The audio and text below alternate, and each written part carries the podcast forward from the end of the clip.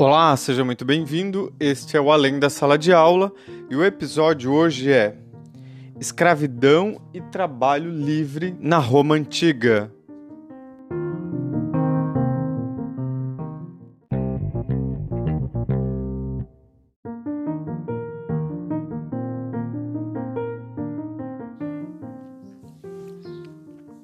Uh, o episódio de hoje, como você ouviu, é escravidão e trabalho livre na Roma Antiga. Para entender isso, nós precisamos entender a estrutura da sociedade romana, como é que ela se organizava, né? como era essa organização social e política é, dentro da sociedade romana.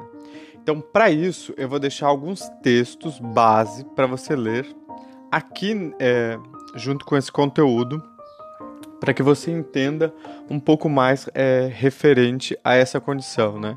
O, a onde eu quero chegar com essa ideia de escravidão e trabalho livre na Roma e como isso é, perpassa na nossa sociedade atual, né? na nossa sociedade contemporânea.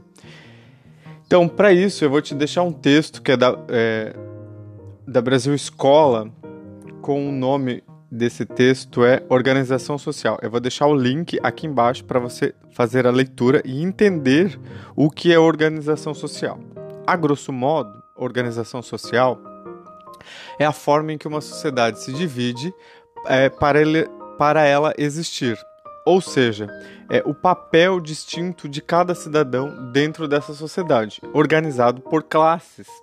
Então, é assim que é, é uma organização social de uma sociedade. Entendendo isso, nós podemos então é, começar a falar sobre a sociedade romana e sobre essa condição de escravo e trabalho, né? essa ideia de liberdade. Quem era livre ou não dentro da sociedade romana. Então, no Império Romano, nós tínhamos uma organização social que podia ser representada por uma pirâmide social. Esta pirâmide social pode ser dividida em quatro grupos, Dentro desse grupo existia um grupo predominante e outros três grupos que é, eram, é, em massa, é, expressivo para esse grupo dominante. Então entenda você também. Eu também vou deixar é, no link aqui abaixo uh, um link aqui é, na descrição para você visualizar então essa organização social, é, essa pirâmide social do Império Romano, para você entender um pouco melhor. Então entenda, é, a, a, a, organização social, essa pirâmide social da Roma Antiga, ela era dividida em quatro grupos, ou quatro castas, ou quatro estados. No primeiro, nós temos então, né, no topo desse grupo, nós temos os patrícios, depois nós temos então uh, os plebeus, os clientes e escravos que ficam na base. Então, é exatamente nessa ordem: os patrícios, os plebeus, os clientes e escravos. É, nessa linha é, crescente é a sua importância é, dentro dessa sociedade. Então, exatamente nessa linha, nós temos a importância de cada é, indivíduo dentro dessa sociedade, para esta sociedade. Tá? Então, é importante entender isso. Entendido isso, nós, é, eu posso começar então a te explicar sobre essa questão de como é, a sociedade tinha então essas pessoas livres ou não livres.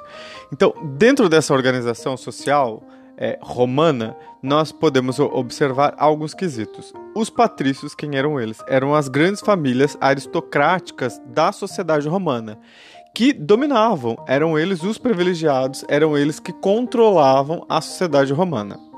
É, já no período uh, inicial da história de Roma, é, quando a gente organiza a história de Roma por monarquia, república e império, nós vamos é, perceber que já no comecinho da história romana, nós temos então sempre os patrícios encabeçando esse grupo predominante. Num segundo momento, os patrícios então também é, começam a controlar ainda mais esse estado quando começam a tirar a força do rei e agora eles começam então é, trocar o rei no, no segundo momento, que é no, no, no período de república, por um representante, por um cônsul, que esse cônsul vai ser controlado por esses magistrados, que, que são exatamente esses aristocratas, que têm é, seus interesses garantidos quando então destitui o rei e começam a colocar um novo sujeito. que é o cônsul. Então, ambientando você, a partir disso, nós começamos a fazer algumas análises um pouco mais profundas sobre essa sociedade. O que, que é importante você saber? Quem eram esses outros personagens, né? Então, o plebeu, o escravo e quem era então esse cliente. Uh, o cliente era alguém que prestava serviços a essas grandes famílias. Que famílias eram essas? Os aristocratas ou os patrícios, para que você entenda, né, dentro dessa sociedade. Então, esses clientes prestavam, eram é, serviçal de, dessas famílias patrícias, que prestavam serviços, tanto eles como seus filhos. E eles tinham, é, dentro dessa sociedade, eles não poderiam ocupar cargos públicos, porque eles eram é, é, não pertenciam a esses grupos de nobres, mas eles eram o serviçal e os protegidos é, dos patrícios.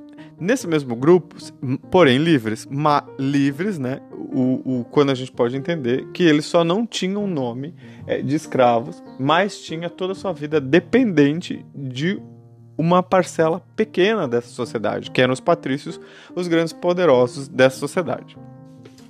Então entenda, nós entendemos quem são os clientes e quais o papel deles dentro dessa sociedade. Ainda nós temos outras pessoas que são livres dentro dessas sociedades. São os plebeus. Quem são eles?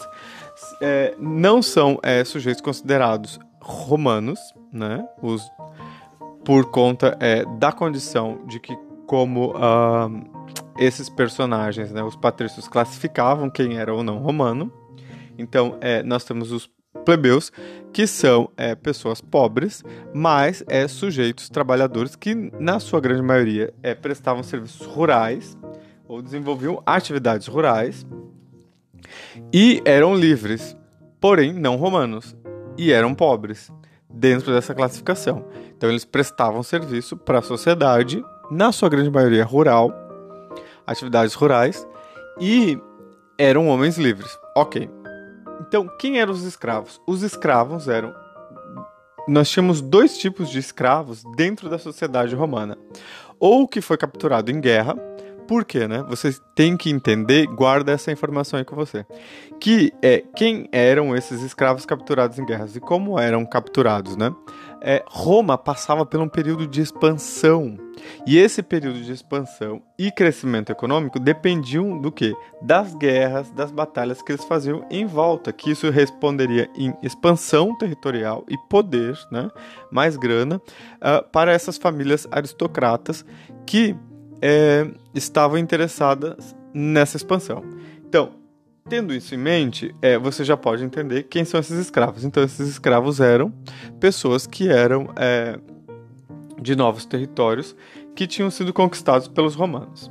Ou então esses escravos poderiam ser, no segundo momento, o sujeito que era livre, o plebeu, que contraiu dívidas. E como era a lei em Roma, que quando você contraísse dívidas e não pudesse pagar, é, você tornaria-se escravo desse credor, de quem você é, devia. Então, entendido isso, nós temos uma parcela é, em torno de, se nós dividirmos é, a população romana em quatro grupos, nós temos três quartos dessa população é pertencente a um pequeno grupo, aos plebeus, desculpa, aos aristocratas. Então, é, esses seres, esses personagens é, da história romana estão atrelados aos patrícios, né? O que nós temos então uma sociedade que de fato são homens livres, apenas uh, a grosso modo, assim, se você for entender, é, os patrícios, porque independente de qual era a sua situação, você sempre estaria ligado a, a esse é, a esse grupo, aos patrícios, porque isso é, demandaria proteção, ou se você é, fosse plebeu, você dependeria também é, é, desse comércio de patrícios e uma série de coisas. Quando é que o plebeu né, adquiria dívida para se tornar escravo? É, os plebeus eram obrigatórios servir. Então, se a economia estava baseada nessa economia uh,